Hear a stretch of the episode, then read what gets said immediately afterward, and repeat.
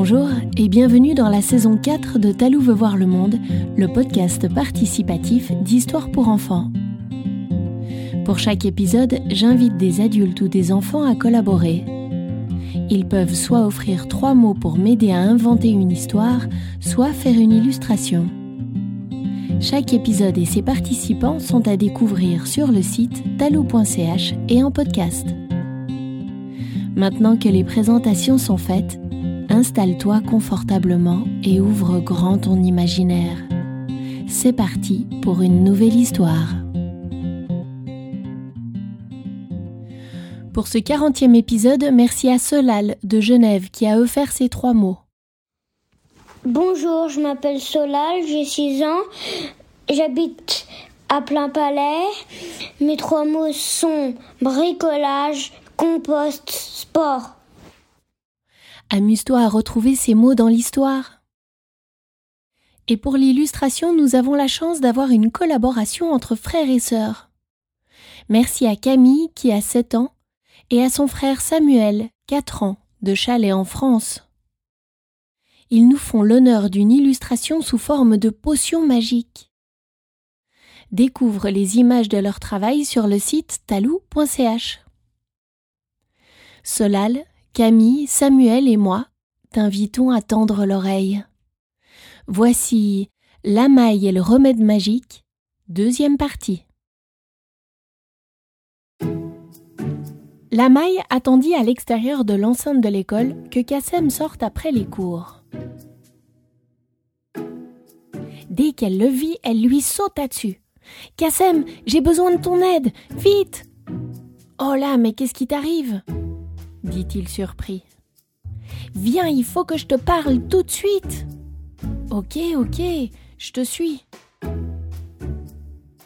La maille tira Kassem par la manche, l'emmenant précipitamment dans l'enceinte de l'école. Après s'être cachée derrière un buisson, la maille lui expliqua tout. Comment elle avait rencontré les deux sirènes, la maladie de Madii et le remède nécessaire à sa guérison elle lui expliqua que la formule du remède se trouvait dans le livre, dans la vitrine du couloir de l'école. Kassem eut du mal à croire la maille, mais c'était sa meilleure amie et elle ne lui avait jamais menti. Alors il lui fit confiance et décida de l'aider. Rapidement, ils échafaudèrent un plan qu'ils mirent immédiatement en action. Kassem retourna vite à l'intérieur. Il se précipita aux toilettes et s'y cacha le temps que l'école se vide totalement. Pendant ce temps, à l'extérieur, la maille se dirigeait discrètement à l'arrière du bâtiment où se trouvaient les fenêtres de la salle de sport. Là, elle attendrait que Kassem lui ouvre de l'intérieur. Quand l'école fut totalement déserte et silencieuse, Kassem sortit prudemment de sa cachette. Il jeta un œil dans le couloir. Personne. Puis il se rendit à la salle de sport. Là, il ouvrit la petite fenêtre en grand afin de laisser entrer la maille qui se glissa à l'intérieur de la salle comme un lézard qui se faufile dans un trou. Une fois à l'intérieur, les deux amis se dirigèrent au plus vite vers la vitrine où se trouvait le livre de la biologiste. La maille qui avait toujours son trombone dans la poche le sortit et essaya à nouveau de crocheter la petite serrure. Au bout de cinq minutes, la maille vint à bout de la vitrine qui s'ouvrit enfin. Elle en sortit le livre et le mit dans son sac. T'as réussi chantonna Kassem. Oh, chut fit la maille pour le rappeler à l'ordre. Oh, pardon, t'as réussi répéta-t-il en chuchotant. Ce que Lamaille et Kassem ne savaient pas était qu'à 17 heures précises, après que tous les élèves et enseignants aient quitté les lieux, une alarme automatique se mettait en route. Dès lors, tout mouvement détecté dans le bâtiment ferait retentir l'alarme. Et c'est ce qu'il se passa. Comme il était 17h01 et que les deux enfants étaient en mouvement, l'alarme automatique se déclencha soudainement et retentit dans toute l'école. Vite, il faut partir. La sécurité va être là d'une minute à l'autre. Paniqua Kassem.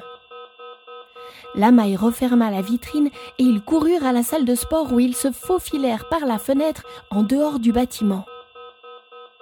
Cachés derrière un buisson, ils virent deux agents de sécurité entrer en courant dans l'enceinte, laissant le grand portail d'entrée ouvert. Lorsqu'ils disparurent à l'intérieur, Kassem et Lamaille en profitèrent pour s'enfuir. Puis ils continuèrent leur course effrénée jusque chez Lamaille, où enfin les deux amis purent reprendre leur souffle. Eh bien, grâce à toi, je suis devenu un cambrioleur. Qu'est-ce que tu me fais pas faire, hein dit Kassem totalement à bout de souffle. Plus tard, dans la chambre de la maille, les deux amis feuilletaient attentivement le livre. Arrivés au dernier chapitre, les deux enfants étaient troublés. Ils n'avaient trouvé aucune formule, pas de trace du remède. Est-ce qu'ils s'étaient trompés de livre? La formule se trouvait-elle ailleurs? La maille était maintenant très inquiète pour Maddy. Elle voulait vraiment la sauver, mais que faire? Elle referma le livre, le poussa de côté et mit sa tête dans ses mains. Elle était désespérée. Ne perds pas espoir, dit Kassem, essayant d'être rassurant.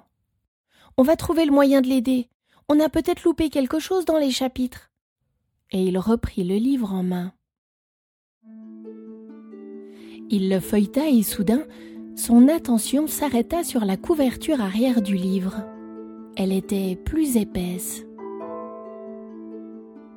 La maille. Regarde, la couverture est plus épaisse. Je crois qu'il y a quelque chose entre les couches de carton. Tu crois? Attends, je vais chercher mon couteau suisse, répondit la maille excitée. La maille se mit alors à découper la couverture arrière, séparant les fines couches de carton. Et c'est là qu'ils découvrirent une feuille de papier très fine, sur laquelle était écrit et dessiné à la main un schéma et une sorte de recette. C'est la, la, formule s'écrièrent-ils en chœur. La formule disait ceci 1. Placez un filtre à café dans un entonnoir. 2. Placez l'entonnoir sur un flacon de verre à embouchure étroite. 3. Mettre l'équivalent d'une tasse à café de compost dans le filtre. 4 Versez 2 litres d'eau bouillante sur le compost et laissez infuser l'eau dans le flacon. 5. Quand toute l'eau aura été filtrée, faire chauffer le flacon en verre pendant 15 minutes. 6. Verser l'eau bouillie dans les poches à glaçons et mettre au congélateur. 7. Lorsque les glaçons sont formés, utilisez-les pour frictionner la queue de la sirène. 8 attendre quelques minutes pour constater les premiers effets.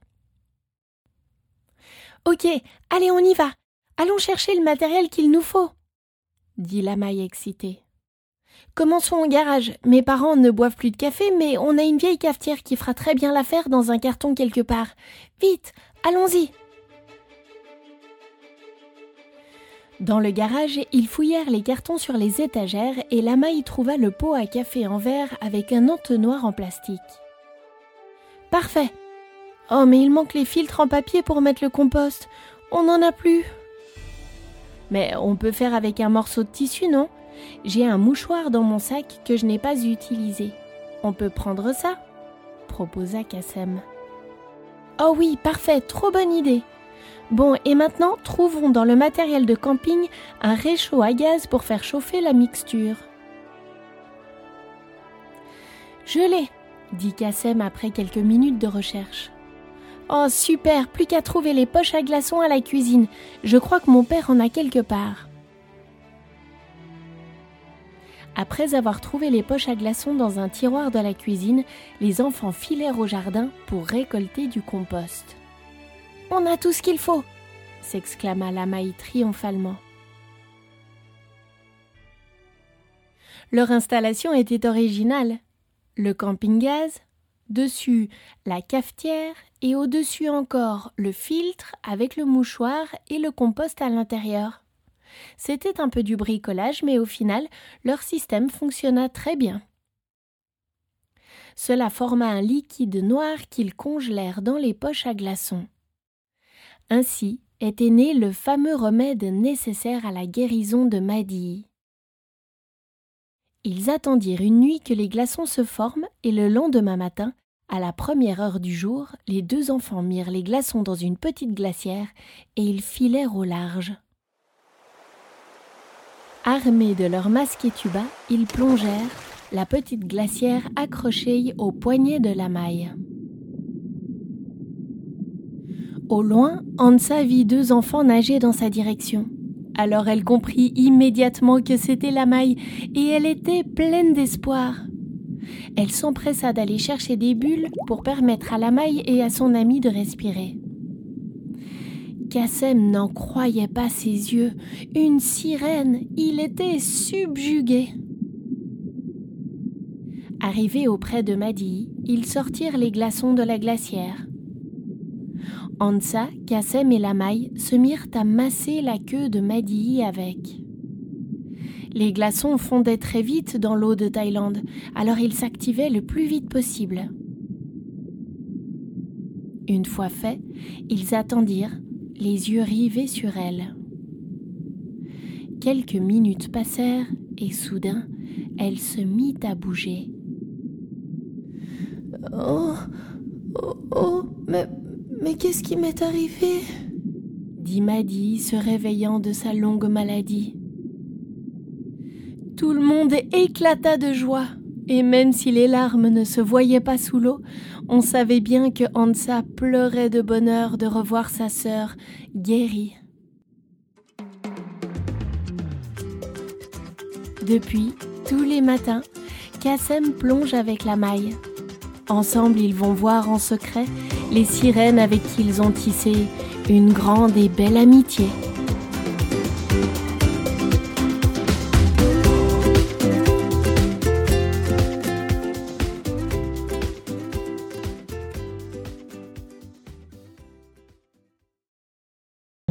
Et voilà, c'est fini pour aujourd'hui. Mais l'aventure peut continuer. Toi aussi, tu auras peut-être envie d'en faire ta propre potion magique. Si tu choisis d'illustrer cette histoire, n'hésite pas à m'envoyer des photos. Je les mettrai sur le site. En attendant de te retrouver bientôt, tu peux réécouter tes épisodes préférés sur le site talou.ch ou sur les plateformes de podcast. À très vite pour de nouvelles histoires de Talou veut voir le monde.